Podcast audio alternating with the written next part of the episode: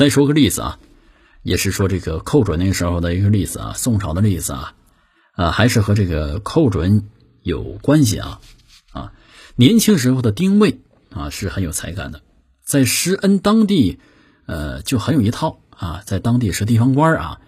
也许寇准对丁谓有看法，但是丁谓对寇准很崇拜，在朝做官一起吃饭啊。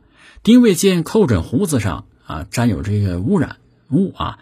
就是胡子呀，这胡子拉碴的啊，里面有一些，比如说米汤什么的啊，就是不干净啊，一看呢就就就就像我们现在这个吃的吃吃东西啊，韭菜馅的包子啊，这牙上沾点东西啊，但是你自己可能看不见啊，不经常照镜子看不见。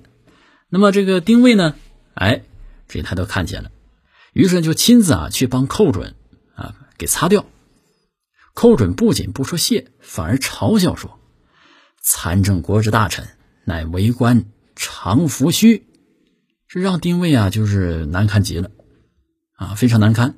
那参政相当于副宰相，给宰相擦这个胡须有点过，但也不算太过，让人下不了台啊。结果使丁谓从此呢成为这个敌人了。加上寇准瞧不起军人出身的大臣曹利用等，最后被人陷害。以趁皇帝病危，与内臣勾结谋变的罪名流放了，死于雷州。那么寇准的悲剧啊，让后人同情。但是，对人小过不能包容，过度伤害别人，给自己招来这个灾祸，也是寇准自己造成的。对父亲母亲，对自己要能有过则改，因为父子一体，纠正亲人的过失，父母不会起疑心，而外人也能理解。所以啊，君子做人就应当如此啊。我们不能应该呃使别人无过，但应该使自己尽量无过，至少无大过。